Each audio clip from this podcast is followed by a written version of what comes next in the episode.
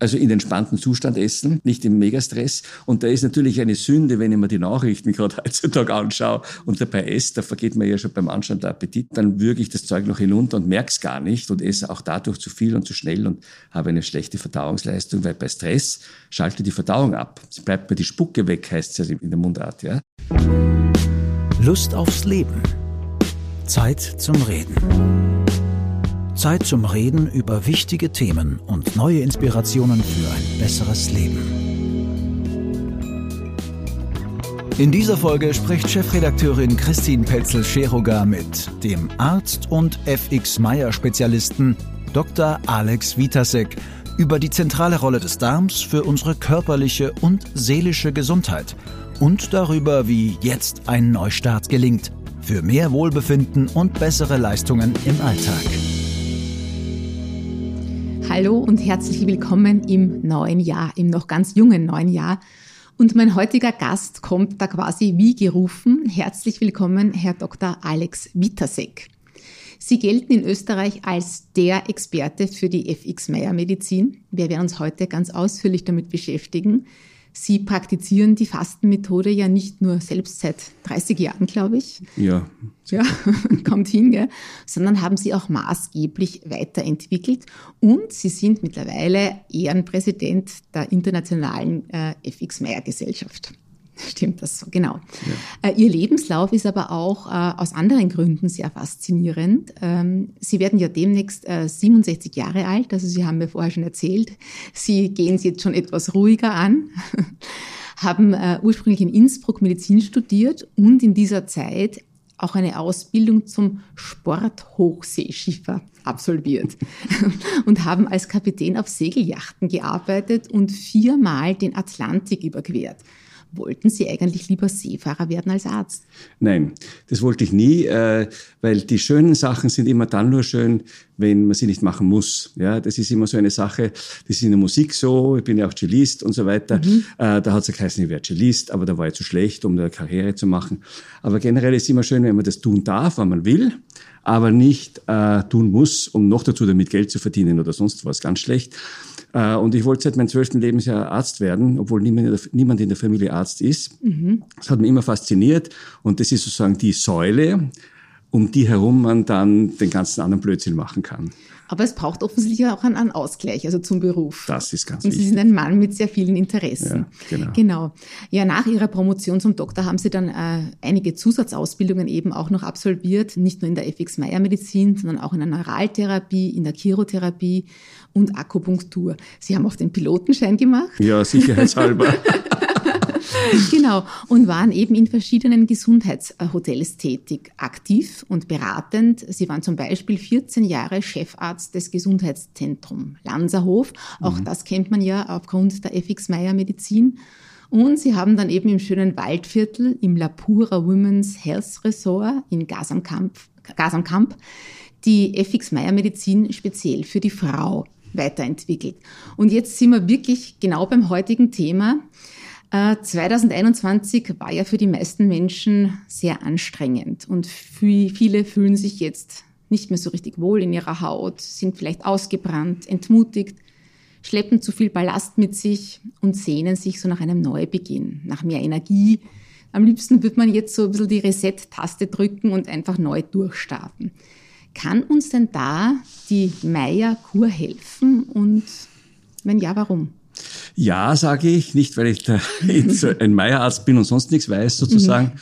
sondern ähm, weil dieses Zurücknehmen, ja, und dieses Verlangsamen auch und diese Calorie Restriction, wie man es heute auf Neudeutsch sagt, sprich Fasten, äh, eine Art äh, verbesserte Selbstbeschau auch ist und so, so sagen wir mal ein Innehalten ist und schauen, wo stehe ich, wer bin ich, äh, was bietet mir das Leben, wo will ich überhaupt hin? Und dann kann ich geordneter und zielgerichteter das ansteuern, was ich wirklich will. Mhm. Und wenn man das kann und das gefunden hat, was wichtig ist für einen im Leben, dann geht es ja viel besser. Ja. ja, aber da würde ja eigentlich jede Fastenkur helfen. Ja, aber das, die Meyer-Therapie hat, hat, ein paar große Vorteile. Mhm. Ähm, das ist jetzt eigentlich ein Riesenvortrag, wenn man das genau nehmen will. Auf der psychologischen Seite ist es so, dass es sehr eng betreut wird durch äh, spezialisierte Ärzte. Und im Labura eben Ärzte, die auf die Bedürfnisse der Frauen genau geschult sind und es sehr genau äh, wissen und kennen, was Frauen brauchen und was die Spezialprobleme der Frauen sind, sowohl physisch als auch psychisch. Ähm, und dadurch, dass man sich ja mindestens dreimal in der Woche 20 Minuten sieht durch diese Bauchbehandlung und auch sonst Zeit hat in dieser Privatmedizin des sekundären Gesundheitsmarktes, sich mit den Leuten zu beschäftigen, hat man ganz einen anderen Zugang. Mhm.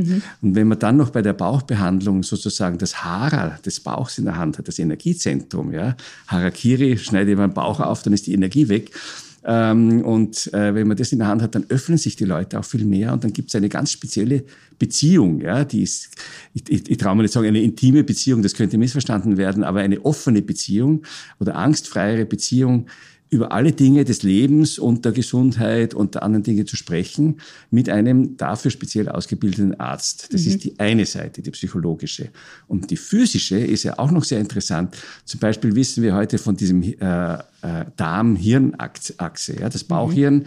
Ähm, und das Mikrobiom ist ja heute eines der wichtigsten Organe geworden, das zehnmal so viel Gene hat wie unser Körper, ja, diese, die, die äh, Darmbakterien.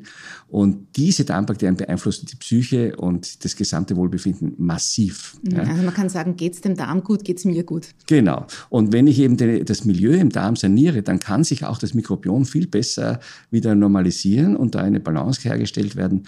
Und damit äh, geht's mir eben auch in einer Lebenskrise dann besser. Mhm. Ja? Jetzt ist es natürlich so, dass viele unserer Hörerinnen und aber auch Hörer, also ich möchte jetzt gar nicht nur auf die Frauen mhm. hier eingehen, ja, jetzt nicht äh, unbedingt in ein Ressort fahren können, um die Meierkur zu machen, sondern vielleicht eben für sich zu Hause auch mhm. ein bisschen was machen möchten. Ähm, muss ich die Meierkur sozusagen unter Betreuung machen oder kann ich es auch zu Hause machen? Also sie ist ja schon komplex, ja, also äh, in der Durchführung und sie muss individuell angepasst werden, das ist das Wesentliche. Und wenn ich jetzt, ich bin ein qualitätsbewusster Mensch und sage, wenn, dann nur gescheit, äh, dann würde ich sagen, immer beim ersten Mal unter äh, Aufsicht oder und Aufsicht klingt blöd, aber unter Begleitung eines mhm. Arztes. Mhm. Ähm, und man kann dann zu Hause weitermachen zum Beispiel. Ja?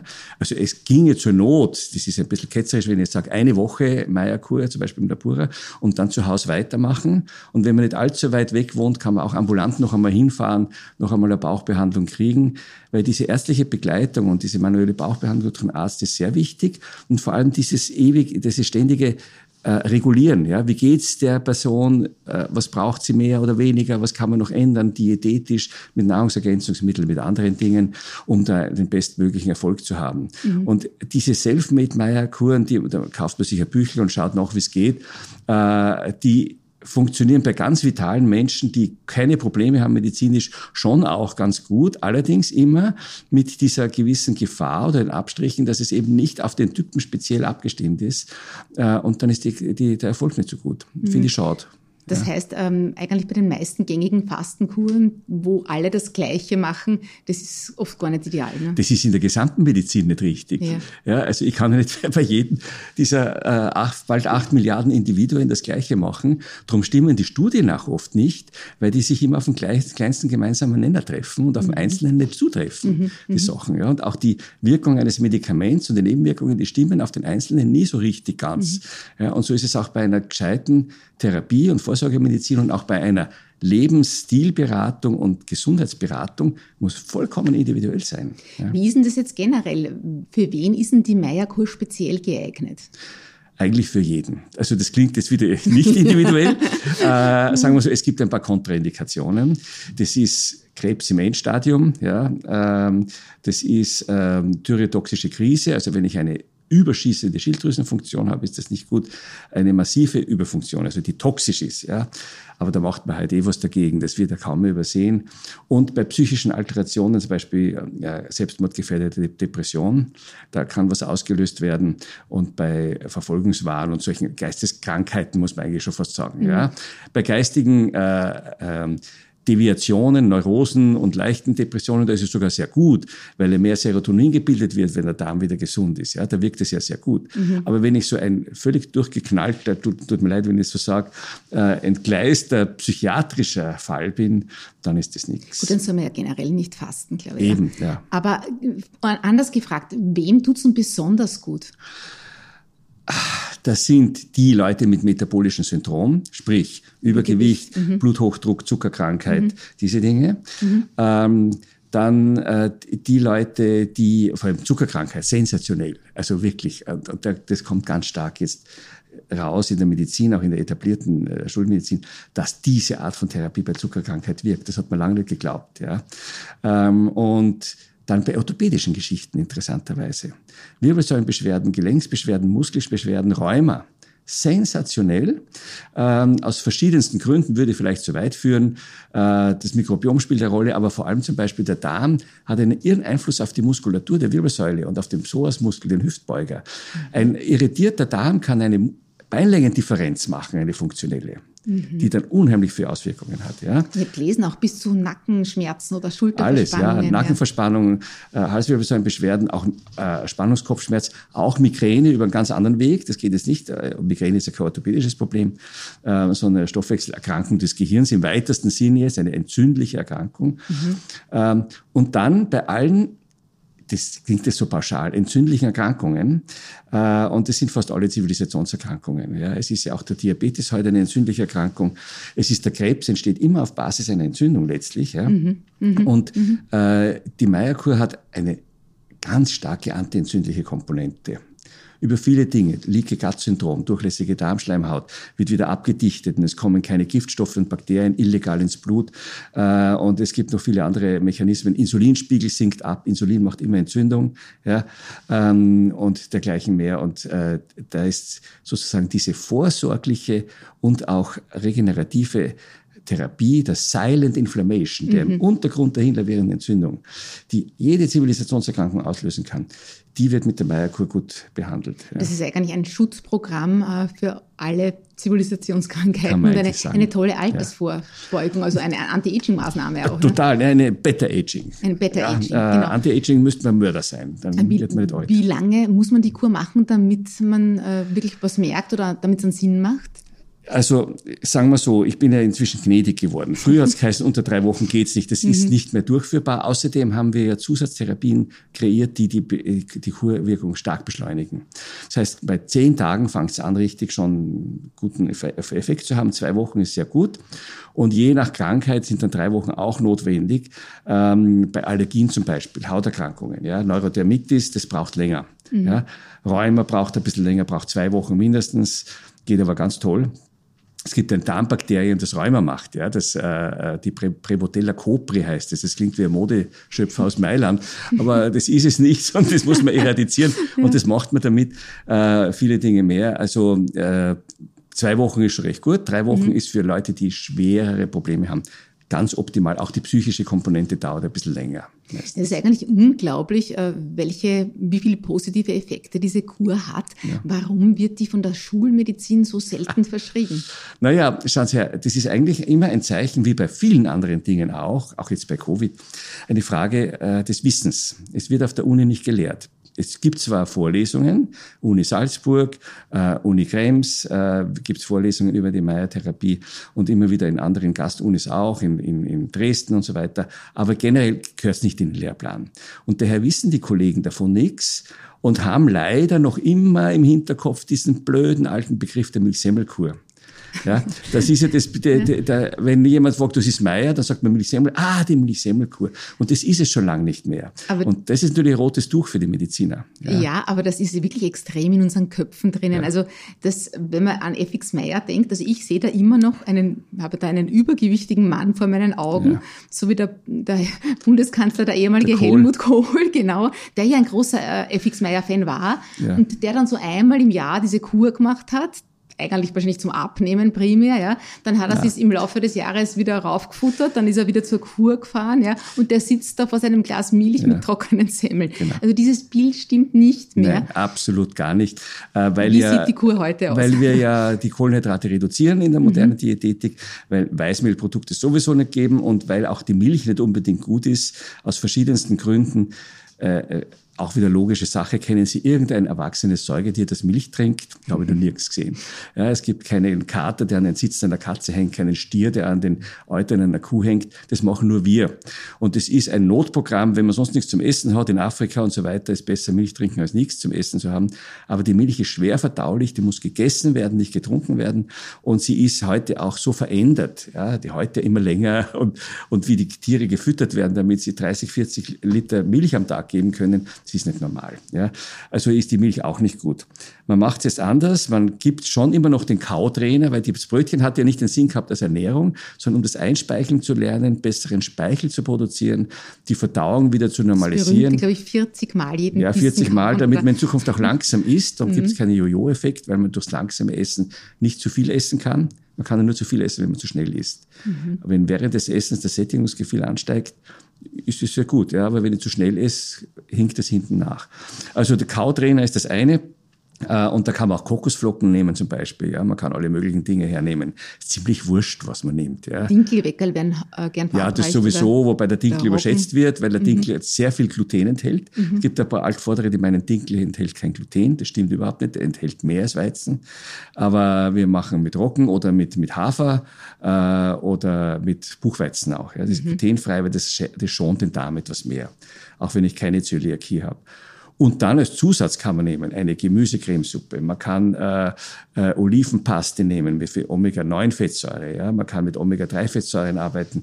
Ähm, man kann also gute das ist Öle und der, Fette. Der, der Milchersatz. Das nicht? ist der Milchersatz, mhm. ja genau. Man kann äh, verschiedene äh, Käsesorten und Käseersatzarten. Man kann einen guten mageren Schinken nehmen. Es ist ziemlich egal. Ja? Es gibt da wahnsinnig viele Sachen. Scharf, aber, aber Schafmilchjoghurt, glaube ich. Schafmilchjoghurt, Ziegen, Ziegenjoghurt mhm. kann man machen. Aber das ist gar nicht so ähm, Schafmilch ist und Ziegenmilch ist nicht so wahnsinnig viel besser als Kuhmilch. Mhm. Es ist natürlicher, mhm. aber es ist immer nur Milch. Ja? ja ich höre da schon so raus, es geht gar nicht so sehr darum, was gegessen wird, sondern, sondern wie. Genau. Ganz klar, das ist ganz ja. wesentlich. Mhm. Und ähm, aber es geht um diesen, dieses Ritual und dass auch durch dieses viele Kauen und Einspeicheln die Nahrung im Mund schon vorverdaut wird. Mhm. Weil im Mund wird nicht nur Kohlenhydrat vorverdaut, was alle immer bis jetzt gelernt, gelernt haben, sondern auch Eiweiß und Fett. Ja, ähm, und da sind, das ist jetzt so in der modernen Diätetik, dass die wertvollen Fette so wichtig sind. Und da hat ja die Butter eine riesige Renaissance erlebt jetzt, weil die Butter diese mittelständigen Triglyceride enthält. Die helfen abnehmen. Mhm. Und in der Butter ist Butyrat, was ein guter Nährstoff für die Darmbakterien ist. Das fehlt fast allen Reizdarmleuten fehlt es. Ja, also ist nur gut. Mhm. Immer der Frage der Dosis natürlich. Mhm. Ja. Aber, ähm, ja, das ist was, was ich intuitiv, glaube ich, ganz richtig mache. Ja, ist auch Wir eine Freude. Essen alles sehr viel ja. Butter, ja, ja, eigentlich. Warum nicht? Die, die Margarine ist ein Kunstprodukt, das ist Genau. Nichts, ähm, ein Aspekt noch, ähm, weil wir jetzt gerade von dem übergewichtigen Mann, dem Helmut Kohl eben gesprochen haben. Mhm. Äh, Sie haben ja die Meyer-Medizin weiterentwickelt, speziell jetzt für die Frau. Ja. Äh, warum braucht eine Frau eine andere Darmkur wie ein Mann? Also es ist so, das Frauenspezifische bei der Meierkur ist primär, dass, also sagen wir so, die Frauen brauchen mehr, mehr Meierkur als die Männer, weil sie mehr Beschwerden haben durch verschiedene frauenspezifische Eigenschaften ihres Körpers als der Mann. Das heißt, es haben Frauen viel häufiger Reizdarmsyndrom. Die Frauen sind falsch, wenn es um die Diagnostik des Diabetes gibt, geht. Die können ganz einen normalen nüchternen Zucker haben und haben trotzdem schon eine manifeste Zuckerkrankheit. Da muss man in der Diagnostik aufpassen. Warum ist das so? Das weiß niemand so genau. Vielleicht bilden sie mehr Insulin. Mhm. Auf jeden Fall die, der Goldstandard, um eine Insulinresistenz festzustellen und einen Prädiabetes oder schon einen Diabetes ist der HOMA-Index. Das heißt, man diagnostiziert Insulin und nüchtern Zucker und rechnet daraus einen Index aus. Weil ich weiß nie, wie viel Insulin habe ich gebraucht, damit ich meinen Zucker wieder runterbringe. Mhm. Ja, also, dass der nur unten ist, ist es noch nicht alles, ja, weil das Insulin ist ja fast schädlicher als Zucker. Mhm. Ja, zumindest genauso schädlich. Das macht ja alles, was schlecht ist. Und beim Mann ist das nicht so, das Und beim Mann, der ist da ehrlicher, ja, der ist wieder woanders falsch. Aber, aber was den Zucker betrifft, ist die Frau leider nicht so ehrlich, unbewusst, ja, dadurch, dass sie eben das kaschieren kann. Dann Frauen haben. Aber da reden wir jetzt von, von, von Labor von, Diagnostik, von Labordiagnostik, ja. aber das ist ja die ganzheitliche Diagnostik, die da mitschwingt. Mhm. Fragen Sie mal irgendeine übergewichtige Frau, von der man annehmen kann, dass sie vielleicht Prädiabetes hat, ob sie was von Homa-Index gehört hat oder ob jemals Insulin bestimmt wurde. Fast nie. Das Blut muss auch frisch sein oder zentrifugiert werden. Das geht einfach nicht so ähm, in einem normalen Routinelabor von einem, von einem praktischen Arzt. Äh, ist einfach ein bisschen mehr Aufwand, aber das ist ganz wichtig. Mhm. Es gibt auch eine App, den Homa, die, die, die den Homa-Index ausrechnet, wo man dann Insulin und, und äh, Zucker eingibt und dann weiß man, wie der ist. Mhm. Aber das ist eine Diagnostik. Dann, äh, Frauen haben ein schwächeres Bindegewebe. Ja? Äh, Frauen, äh, bei Frauen ist der Darm träger im Durchschnitt. Frauen haben viel häufiger Stuhlverstopfung als Männer. Aus zwei Gründen. Mhm. Das eine, sie trinken zu wenig. Frauen haben weniger Durst. Aus irgendeinem Grund, fragen Sie mich nicht warum. ähm, und äh, die Frauen haben ein schwächeres Bindegewebe und der Darm ist schlaffer und hängt dann runter. Dann bleibt alter Stuhl im Darm länger liegen und lähmt den Darm noch einmal zusätzlich. Ja? Äh, und das muss man wissen. Und da gibt es also das muss man diagnostisch auch wissen und dann gibt es auch spezielle Griffe bei der Bauchbehandlung, die das be noch besser behandeln. Weil was folgt denn daraus? Wenn der Darm weiter runterhängt, drückt er auch auf die Blase. Mhm. Und wenn eine Frau eine Harninkontinenz hat, ersten Grades, und das haben viel mehr, als man glaubt, weil sie trauen sich ja nicht sagen, die Frauen, das ist ja tabu, ähm, dann, drum finden Sie in jeder Fernsehwerbung Einlagenwerbung. Äh, mhm. Das hat ja damit ein bisschen zu tun. Mhm. Und ähm, dann äh, wetzt ja der normale Gynäkologe schon das Messer und sagt, wissen Sie was, Krebs wollen Sie keinen kriegen, Kinder haben schon alle raus mit der Gebärmutter, dann haben sie Ruhe. Und so ist es aber nicht, weil die Gebärmutter drückt nicht auf die Blase, die ist ja hinter der Blase, mhm. sondern der Darm, ne? der Darm, drückt drauf. Mhm. Und wenn der immer drauf drückt, dann habe ich ein Problem, das in den Haaren zu halten, zusätzlich mit einem schwachen Beckenboden und so weiter. Und jetzt kann ich mit speziellen, aus der Osteopathie herausgeholten Griffen bei der Bauchbehandlung die Blase wieder äh, auch entlasten, den Darm hochschieben und ähm, auch dann mit Beckenbodentraining und so weiter das Ganze auch noch stabilisieren. Und wie nachhaltig ist das? Sehr, komischerweise. Mhm. Ich wundere mich selber. Also das Schöne der Medizin ist, dass man sich jeden Tag wundert, ja, über das Wunder Mensch. Aber äh, das ist, ich habe zum Beispiel eine Patientin, die kommt einmal im Monat zu einer Bauchbehandlung von einer Viertelstunde Dauer und das hält einen Monat an. Mhm. Das ist möglich, nicht mhm. bei jedem. Mhm. Ja. Mhm. Aber das ist eine Sache. Dann das schwache Bindegewebe macht auch eine schlechtere Kombination Darm-Wirbelsäule, weil natürlich es werden äh, Fehlhaltungen äh, entstehen dadurch, ja, wenn der Darm runterhängt. Und die Wirbelsäule schlackert sowieso mehr bei den Frauen. Instabilität der Wirbelsäule ist die Hauptursache für, für äh, Wirbelsäulenbeschwerden im jüngeren Alter bei den Frauen. Mhm. Ja. Und das kann man alles mit behandeln. Das muss man halt einfach wissen. Ja. Mhm. Ähm, und dann kommt noch die Stressbelastung der Frau. Ja, die klassische Frau mit 45, die Kinder sind Flücke, der Mann ähm, schlaft am Fernseher ein, ich sage es einmal so als Bild, ja, ganz bösartig. Ähm, und dann fragt sie, ja, und wo bin ich geblieben? Ich habe immer funktioniert, habe alles gemacht und habe mich selber nicht verwirklichen können. Und das wird alles, das geht alles mit hinein. Ja. Mhm. Weil Sie es angesprochen haben, dass die Frauen äh, auch öfter Verdauungsprobleme haben, müssten sie sich im Alltag anders ernähren als Männer? Ah, ich, ja, vorsichtiger einfach. Noch, noch ein bisschen mehr darauf achten. Vorsichtiger. Aha. Naja, mehr darauf achten, dass sie kein Reizdarmsyndrom kriegen. Und, und wenn sie ein Reizdarmsyndrom haben, was ja. einfach viele Frauen haben, ja. dann muss man aufpassen, dass sie etwas weniger Gluten in die Nahrung hineinbringen, Kohlenhydrate generell reduzieren, weniger Rohkost. Das ist übrigens ein häufiges Frauengeschichte. Frauen sind oft trocken, sage ich mal. Männer gibt's auch, ja, aber Frauen sind öfter drüsenschwach schwitzen mhm. weniger. Mhm. Ich würde sagen, trauen, dass Frauen im Schnitt weniger schwitzen als Männer. Definitiv, ja. ja, ja, aber warum? Gell? Das ist die Frage. Das ist halt genetisch auch und hormonell natürlich auch viel. Wenn das Östrogen mhm. abnimmt, wird es auch weniger durchsaftet, das Gewebe. Und dann ähm, haben die auch weniger starke Verdauungsdrüsenfunktion. Und dann haben sie eine chronische Maldigestion, so heißt es auf, auf, auf Vornehmen, auf gescheit. Wir Mediziner haben immer so tolle Ausdrücke, damit es gescheiter klingt, als wir sind. Und äh, die haben einfach eine schwächere Verdauung. Verdauungsleistung. Sie haben die Rohkost angesprochen. Und die Verdauung, und die Rohkost ist schwer verdaulich. Das heißt, das, das ist auch schon gelernt, genau. am Abend wahrscheinlich äh, eher reduzieren. Genau, am Abend gar keine, weil mhm. man in der Nacht, da, da schaut die Verdauung ganz ab. Äh, sonst liegt, liegt man wie ein lebendiges Mostfass im Bett ja, und kugelt von einer Seite zur anderen, hat Blähungen, schläft schlecht, träumt schlecht und ist in der Früh geredet und braucht drei Kaffee zum Starten, mhm. weil man noch, noch, noch alkoholisiert ist von dieser Rohkosteskapade, von dieser Gärung. Ja, da entstehen ja lauter Gärungsalkohole. Mhm. So, und, und jetzt kann man der Frau natürlich auch helfen, indem man der Verdauungsenzyme dazu gibt, pflanzliche, nicht vom Viech, die auch im sauren Milieu arbeiten. Und dann geht es dir schon einmal diesbezüglich viel besser. Welche wären das? Ah, da gibt es verschiedene Firmen, da möchte ich keine Werbung machen. Also das ist ein Nahrungsergänzungsmittel. Das ist ein Nahrungsergänzungsmittel, mhm. ja. Äh, ja. Man kann auch Papaya-Extrakt nehmen. Mhm. Da ist eigentlich alles drin, ja, mhm. in der Papaya. Nur nicht als Papaya-Frucht, weil dann die Papaya hat einen Vorteil, sie hat keine Fructose und ist bei ah. Fructoseintoleranz besser verträglich. Mhm. Ja, wenigstens das. Ja. Aber ist auch Rohkost. Ja. Zwar eine weiche mit wenig Fasern, aber da soll die Frau, also eine Frau, die eine große Salatschüssel am Abend isst und sagt, hat wenig Kalorien, viele Mineralstoffe und Spurenelemente und Vitamine, die vergiftet sich vorsätzlich. Ja. Also kein Salat mehr am Abend. Ist gescheiter. Viel trinken habe ich rausgehört. Bewegung natürlich immer gut für den Darm. Ja. Und dann dieses Machen Sie das auch, Herr Doktor, dass Sie wirklich jeden Bissen 30 bis 40 Na, Mal Gottes kauen? Willen, das ist ja asozial. nein, nein, das ist ja nur während der Kur. Ja. Das ist nur während, ja, man hört das, das auch immer wieder, dass man eigentlich Langsamer essen, ja. schon mehr kauen, ja. das vielleicht so am Würstelstandel sonst mhm. macht, ja. Und daher, ja, das ist vielleicht auch noch, da bin ich jetzt böse, wenn ich das sage, weil Männer reden auch viel heutzutage. Aber äh, während des Essens soll man nicht so viel reden, weil man dann nicht kauen kann.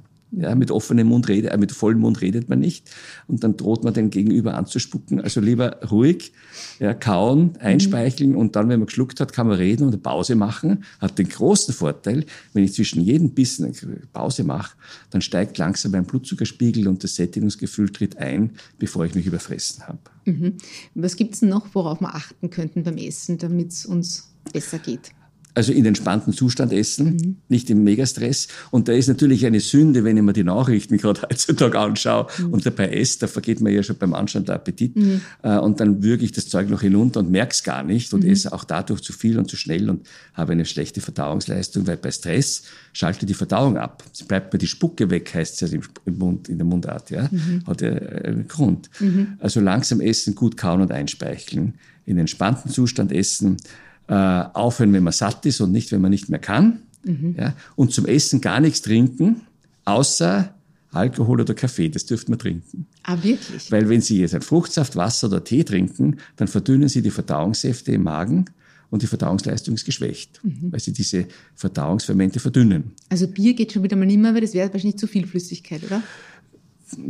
Es geht schon. Geht doch. Schon. Ja, ja. Nein, der Alkohol, Alkohol hat eine ganz starke verdauungsfördernde Wirkung. Darum gibt es ja den Aperitif zuerst ja. und dann Postperitiv sagt man nicht, sondern den Digestiv. Mhm. Und Digestiv heißt Verdauung. Digestion ja, ja. ist Verdauung, ja, Digestion. Mhm. Ähm, und äh, weil es dann besser verdaut wird. Oder den, den Espresso nachher. Mhm. Ja, ähm, und das ist alles verdauungsfördernd wieder. Und ab wann nach dem Essen kann ich dann wieder Wasser und so trinken? Das kommt an, was Sie gegessen haben. Wenn Sie Schweinshaxe gegessen haben, sollten Sie zwei Stunden Ruhe geben, weil das so lange im Magen bleibt. Zwei aber, Stunden nichts trinken nach dem Schweinsbraten? Ja, schweres Essen bleibt mhm. zwei Stunden im Magen im Schnitt. Mhm. mhm. Äh, aber sonst äh, nach, einer, nach einer halben bis einer Stunde locker. Und wieder. davor?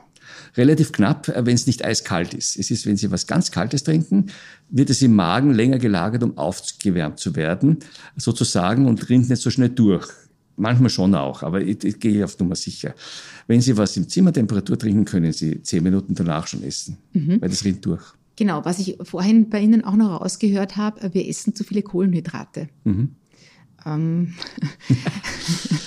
das heißt, ähm, gar kein Brot, keine nein. Pasta. Nein, nein. Was ist das gesunde ich Maß? Ich bin gegen gegen diktatorische, dogmatische Äußerungen. Also gar keins gibt's für mich bei überhaupt nichts. Ja? ja? Die Dosis macht das Gift.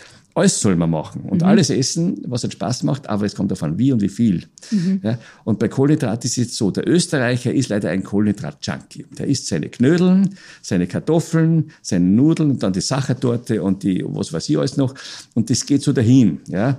Man kann einfach, es gibt eine Hierarchie der Kohlenhydrate.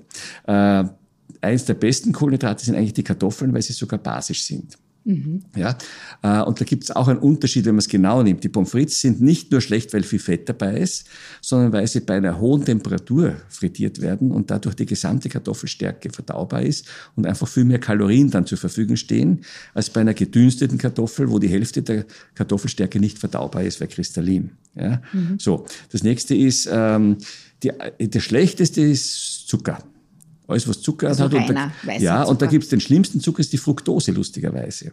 Die bis vor kurzem noch in allen Diabetes, ja, mhm. die in den, in den, ähm, äh, in den äh, Diabetes-Sachen drinnen waren, weil kein Insulin gebraucht wird für Fructose. Trotzdem kriegt man bei Fructosekonsum Zuckerkrankheit über einen anderen Weg, über einen entzündlichen Weg. Es ist sehr viel Fructose drin in Obst, doch, oder? Ja, genau. Also es ist viel zum Beispiel in Weintrauben, in äh, äh, was ist noch ganz stark Honig zum Beispiel. Der Honig ist eigentlich ein Blödsinn das ist aus Zeiten, als es sonst nichts gab. Ja, also die, die Leute arm waren und, und Ding, da sind schon ein paar wertvolle Mineralstoffe drin, aber die Fructose ist so viel. Und die Fructose kann auch Gicht machen. Mhm. Die Fructose kann Bluthochdruck machen. Die Fructose macht alles, was schlecht ist. Ja, chronische Entzündung. Ähm, und es haben viele Leute Fructoseintoleranz. Ja, das stimmt. Ähm, ja. Aber nochmal nachgefragt, das heißt, sowas wie Weintrauben besser gar nicht essen? Na doch, aber die Dosis macht's aus. Und wenn Sie eine Fructoseintoleranz haben, dann einfach gar nicht natürlich. Ja. Dann Apfel, Birne mhm. sind massive Fructose, äh, fructosehältig. Ja.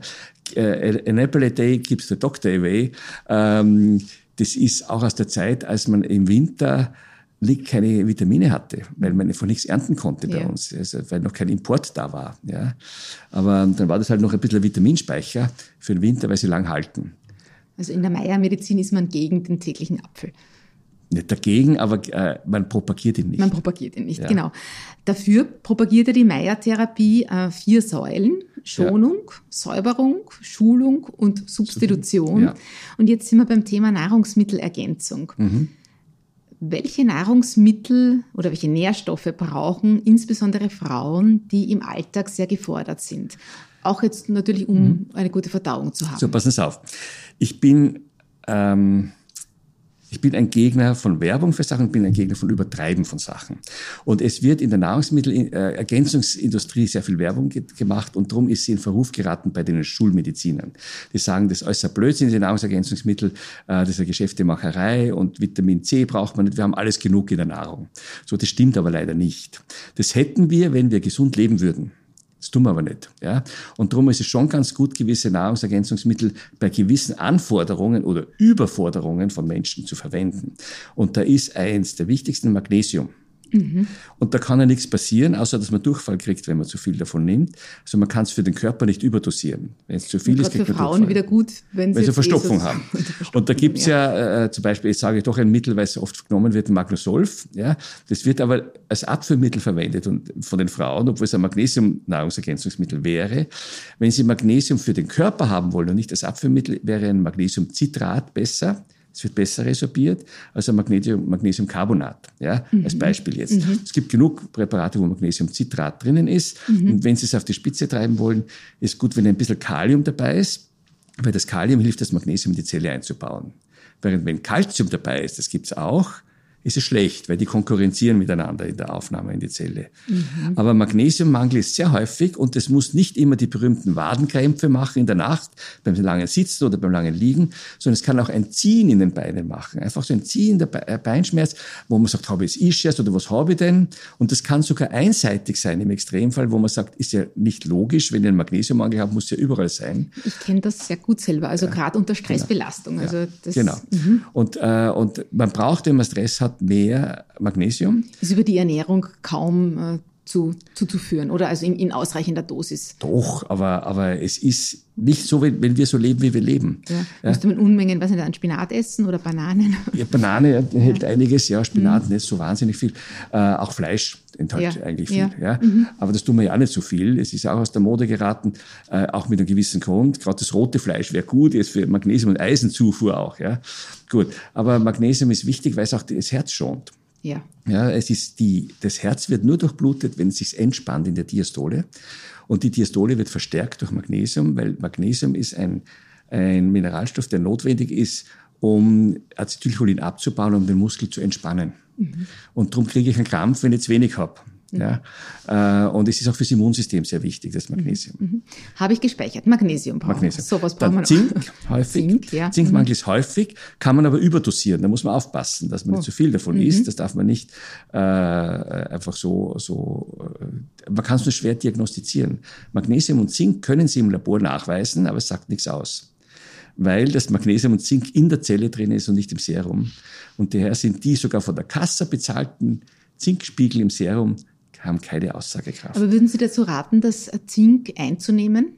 ja. Gezielt, ja. Ja, also vor allem, wenn ich Hautprobleme habe, Haarprobleme habe, Haarausfall, brüchige Haare, brüchige Fingernägel Mhm. äh, und Hautausschläge immer wieder habe oder äh, einfach äh, die Haut nicht gut ist, ja, ist das gut. Und wenn ich auch infektanfällig bin, fürs Immunsystem sehr Mhm. Genau, wichtig. ja. Mhm. Aber da ist die Dosis, da gibt es verschiedene Präparate, äh, bis 15 Milligramm, so viel ich weiß, kann man es im Supermarkt kaufen, weil das ist die Höhe bis dahin ist ungefährlich. Ja. Ja.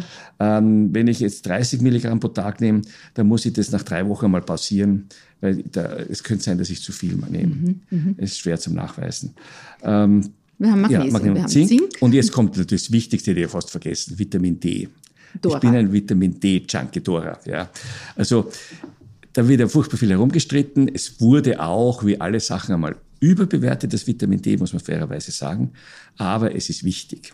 Und ähm, es ist einfach ein, ein Vielkönner. Ja. Es ist jetzt nicht nur gegen Osteoporose, was ja auch eine Fra Frauenkrankheit ist, wenn sie zu wenig Östrogen haben. Ähm, nur es hilft nichts, wenn ich kein Kalzium habe. Also ich muss es dann schon mit Kalzium auch machen. Aber ähm, es ist auch gegen Entzündungen, es ist gegen viele gute Dinge, es ist gegen und damit auch gegen Krebs. Es ist gegen die Silent Inflammation auch. Ja. Und es gibt viele Studien, die zeigen, dass Bevölkerungsgruppen, die viel Vitamin D haben, viel weniger Krebs haben. Das muss man natürlich aufpassen. Ist ja auch stimmungsaufhellend, oder?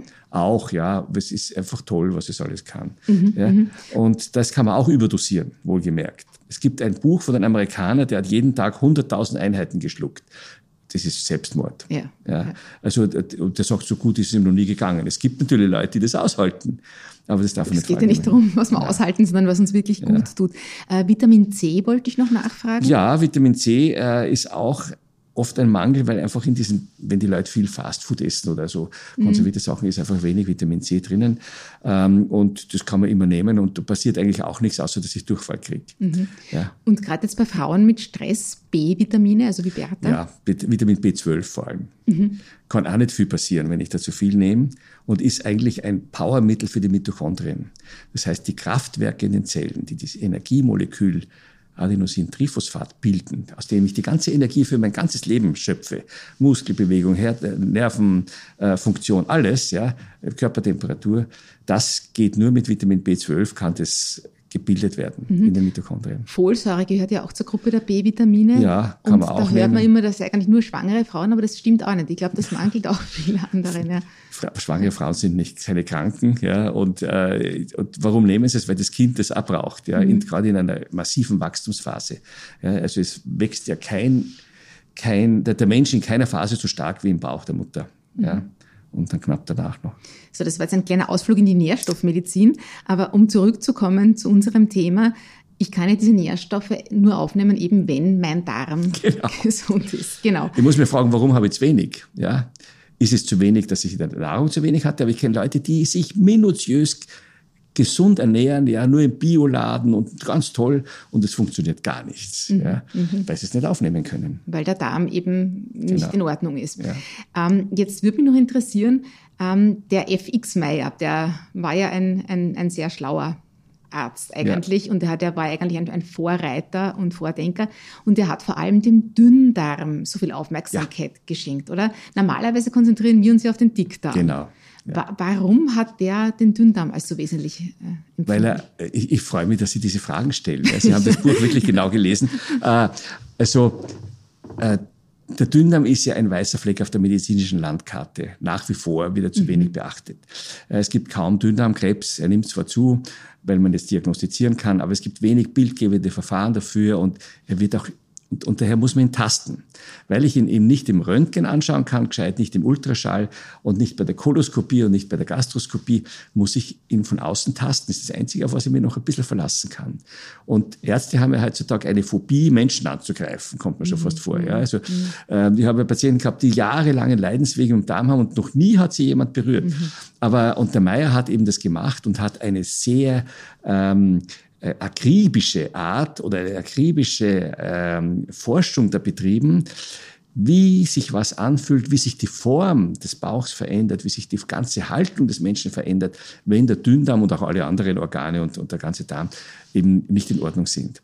Und äh, das ist es, was der Meierarzt am meisten lernen muss im praktischen Teil der, der Ausbildung, das Tasten und das Fühlen des Bauchs. Mhm. Ja. Und da fällt es dann oft wie Schupfen äh, von den Augen, äh, wie oft der Dünndarm schuld ist an den Problemen. Die Leute haben Stuhlverstopfung, schuld ist der Dünndarm. Die Leute haben äh, äh, explosionsartigen Durchfall, können nirgends mehr hingehen. Da ist nicht der Dickdarm schuld, das ist der Dünndarm. Mhm. Und wenn die jetzt eine schwer zu diagnostizierende Colitis äh, Microscopic Colitis haben, das ist nur im Mikroskop sichtbare Dickdarmentzündung, muss man sich fragen, warum hat er denn das? Ja, das ist ja keine Infektionskrankheit, sondern weil die Verdauung im Dünndarm nicht funktioniert hat, ist der Dickdarm dann der Leidtragende. Umgekehrt auch, mhm. übrigens, auch der Magen. Ich wollte gerade sagen, aber der Dünndarm, das ist so quasi das zentrale Organ, ja. damit es einerseits dem Dickdarm oder halt generell dem Verdauungsapparat ja. gut geht und auch dem Magen. Genau, der Dünndarm ist ja fünf Meter lang. Das heißt, ja. Magenprobleme können auch ihren Ursprung im ja, Dünndarm haben. Genau. Mhm. Und zwar eine schlechte Verdauung im Dünndarm macht eine, eine ich sage das ganz salopp, da versucht der Magen dann etwas nach oben loszuwerden, was unten nicht erwünscht ist. Ja, und dann gibt es Aufstoßen, Sodbrennen. Mhm. Unter Umständen mhm. wegen dem Dünndarm und nicht wegen dem Magen. Mhm. Und dann hat der Mensch sowas oder hat Dickdarmprobleme, dann machen die Dickdarmspiegelung und Magenspiegelung und dann findet der Arzt nichts. Und wenn der Arzt arrogant ist, sagt er dann, sie haben nichts. Mhm. Aber der hat ja Beschwerden. Ja. Mhm. Er müsste sagen, ich weiß nicht, was sie haben vielleicht. Ja. Mhm. Aber ähm, das ist das Schöne des dass wir den ganzen Menschen anschauen, funktionell mhm. und nicht nur mit schwarz auf weiß befunden. Mhm. Ja, das ist sehr, sehr spannend. Ich möchte jetzt zum Schluss noch ganz kurz auf Sie selbst zu sprechen kommen. Ähm, was tun Sie selbst jetzt, um fit zu bleiben? Wir haben schon gehört, äh, Sie sind 67 äh, Jahre alt und äh, arbeiten schon ein bisschen weniger. Genau. Und ich darf auch sagen, Sie leben den Großteil Ihrer Zeit oder verbringen Sie in Griechenland. Mhm. Ähm, was tun Sie, worauf achten Sie bei der Ernährung, Bewegung, mentale Gesundheit? Was ist Ihnen persönlich da wichtig? Also ähm, fangen wir bei den unwichtigeren Dingen an, nämlich der gesunden Ernährung. Die ist schon wichtig, ja. Aber das ist einfach das langsame Essen. Möglichst äh, aufpassen, dass man nicht zu spät isst. Ja, also ich, wir essen normalerweise frühstücken wir gemütlich und dann so um 15, 16 Uhr essen wir. Mhm. Und dann hat man nämlich am Abend noch keinen Hunger und hat trotzdem die 14 bis 16 Stunden Dinner Canceling oder, mhm. oder Fasten, die dann wieder äh, anti-aging-mäßig wirken durch Sirtuinbildung und äh, alle möglichen anderen guten ja, Das heißt auch, haben. Sie essen nur zwei Mahlzeiten am Tag? Wann immer es geht, außer mhm. die sozialen äh, Verhältnisse erlauben es nicht, weil man eingeladen ist am mhm. Abend oder sowas. Mhm. Ja. Aber eigentlich nur zweimal am Tag. Ähm, dann viel Gemüse. Aber ich bin kein Vegetarier, um Gottes Willen. Ich liebe gutes Steak oder irgendwas anderes Gutes, ein Lammfleisch und so. Aber nicht jeden Tag. Ja, jeden dritten, vierten Tag. Ja, mhm. so ungefähr. Äh, und das langsame Essen ist gut. Ein gutes Glas Rotwein immer dazu und manchmal auch zwei Gläser, äh, meistens eigentlich. Und äh, ist ja auch gesund. Also Genuss kommt bei Ihnen nicht zu kurz. Genau. Ja. Mhm. Aber zum Essen kein Wasser ist für mich ein Heiligtum, weil ja. das vertrage ich gar nicht, weil ich auch eher verdauungsschwach bin. Wein schmeckt eh besser dazu. Eben, genau.